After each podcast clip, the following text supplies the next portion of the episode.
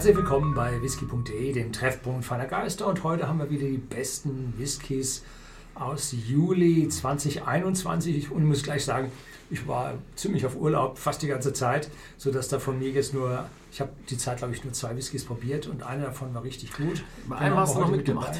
Und einen habe ich noch mitgemacht. Aber der hat keinen gekriegt. Ah, ja, dumm gelaufen für ihn.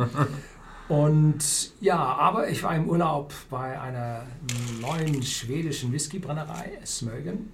Hm? Und davon habe ich eine Flasche schon zu Hause stehen. Da freue ich mich die nächsten Tage drauf, den zu probieren.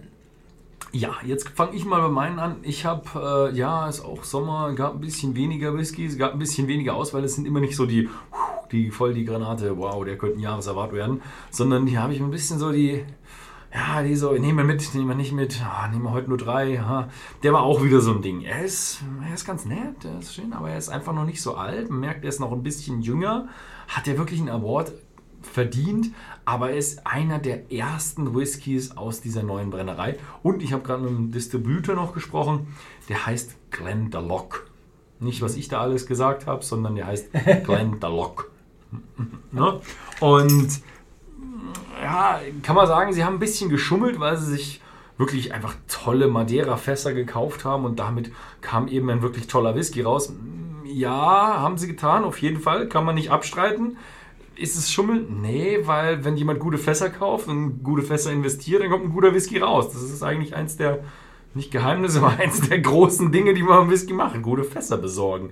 Und das haben sie geschaffen. Deswegen ist es so ein bisschen so der Newcomer Award. Erwartet jetzt nicht sowas wie jetzt der nächsten, die, die mhm. Geschmacksexplosion und die, das, wie gut er ist, aber er ist für einen Anfänger ist er richtig gut und auch nicht zu teuer für einen Anfänger. Manche Anfänger, die langen ja zu, das ist unglaublich. Der hier ist in Ordnung. Gut. Dann haben sie schon genug Geld. Hm? und am Anfang muss man die Investitionen holen. Der nächste ist der Erodour Sherry Cask und zwar in der Fassstärke in der Halb-Liter-Flasche, muss man immer beim Preis mit berücksichtigen. Und der kommt hier in dieser Holzschachtel und den gibt es schon, ich sag mal, bald 20 Jahre in dieser Holzschachtel. Mhm.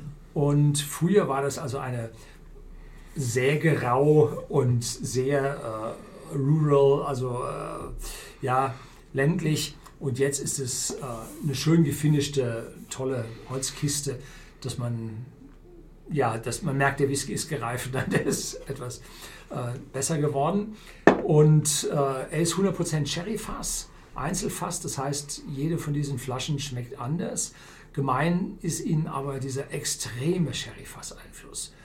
Zehn Jahre First Fill Sherry-Fass hinterlassen ihre Spuren und dabei sind die Brennblasen von einer Dauer äh, sehr, sehr klein und bringen damit einen sehr mächtigen, kräftigen Spirit.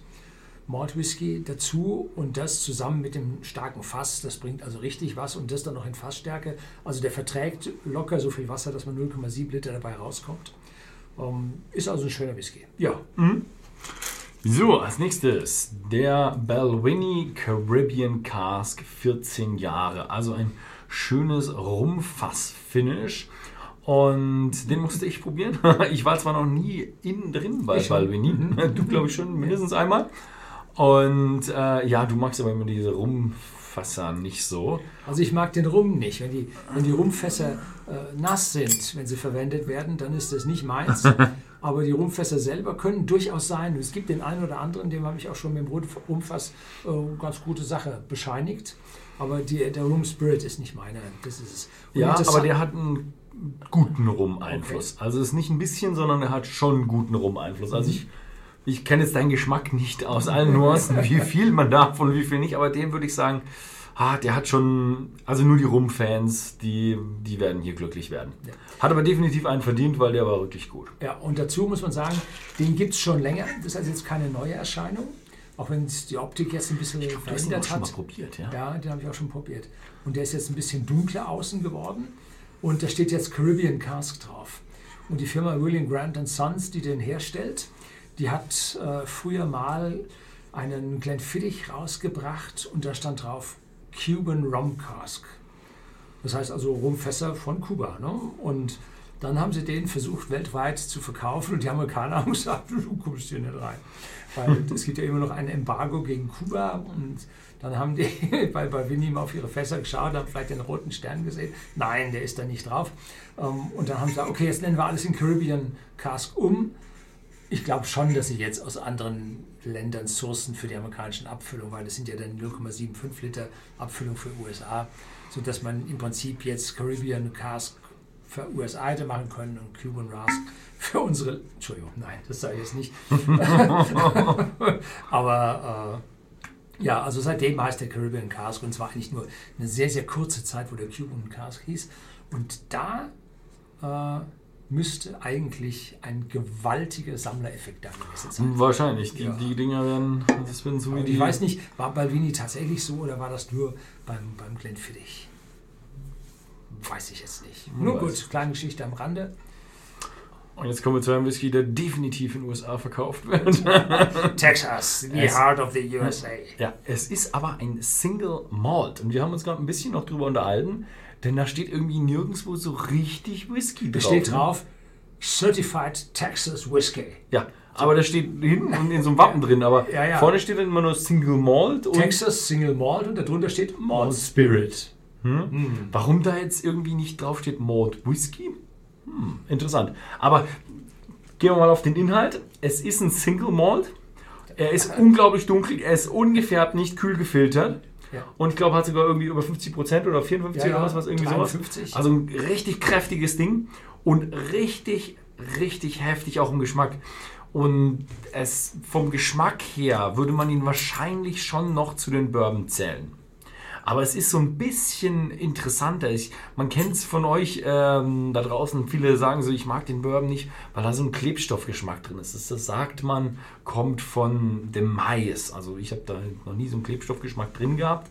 Aber der hier ist ein Stückchen anders. Er hat weniger diesen, ja eben diesen Maisgeschmack, etwas weniger süß, wobei die Süße schon noch gut vorhanden ist. Ei- Einfach aus dieser ganzen additiven Reifung. In Texas ist es unglaublich heiß. Nächte sind, glaube ich, auch schon ein bisschen kühler. Es gab auch jetzt Schnee und Frost Schnee in Südtexas. Gab es ja auch mal. Ne? Und also die haben große Schwankungen im Gegensatz Ja. zu so einer Insel im Atlantik, wo immer das gleiche, immer Regen ist. Da ist, äh, der hat eine ganz andere Reifung. Also ist viel mehr additive Reifung dabei, viel mehr frisches Fass, viel mehr, ähm, ja, wie heißen diese Zucker da? Holzzucker, viel mehr drin. Also richtig kräftiger, kräftiger, kräftiger Single Malt. Also ganz was anderes. Aber für mich so ein bisschen so der ja, Exoten Award. Ja, ich habe an dem gerade nochmal gerochen und der hat also eine richtige frische Eichennote da oben drauf. Ne? Mhm. Das, also die Farbe kommt daher, wenn der nicht gefärbt ist, das, Mhm. das hat schon was, ja. Ja. So, haben wir es. Okay, dann sind wir wieder durch. Jetzt das. stellen wir um auf einen 4. Achso, ja, genau. Wir werden jetzt nicht mehr so. Wir haben bis jetzt ist immer so, ja, wir haben gerade so vier hingekriegt und jetzt stellen wir wieder auf einen Upload-Schedule oder einen Upload-Plan von vier pro Woche um.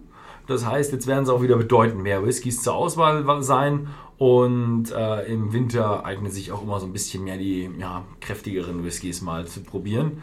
Und da werden wir sicher wieder ein paar haben, wo wir sagen, hey, die haben, sind sicher auf jeden Fall in diesem Monat dabei gewesen. Könnte vielleicht auch mal wieder mal die Jahresawards sein. Ja. Gut, das war's mal wieder von heute. Wem es gefallen hat, schaut mal auf whisky.de im Shop vorbei. Da gibt es die Whiskys zu kaufen. Ansonsten vielen Dank fürs Zusehen und bis zum nächsten Mal.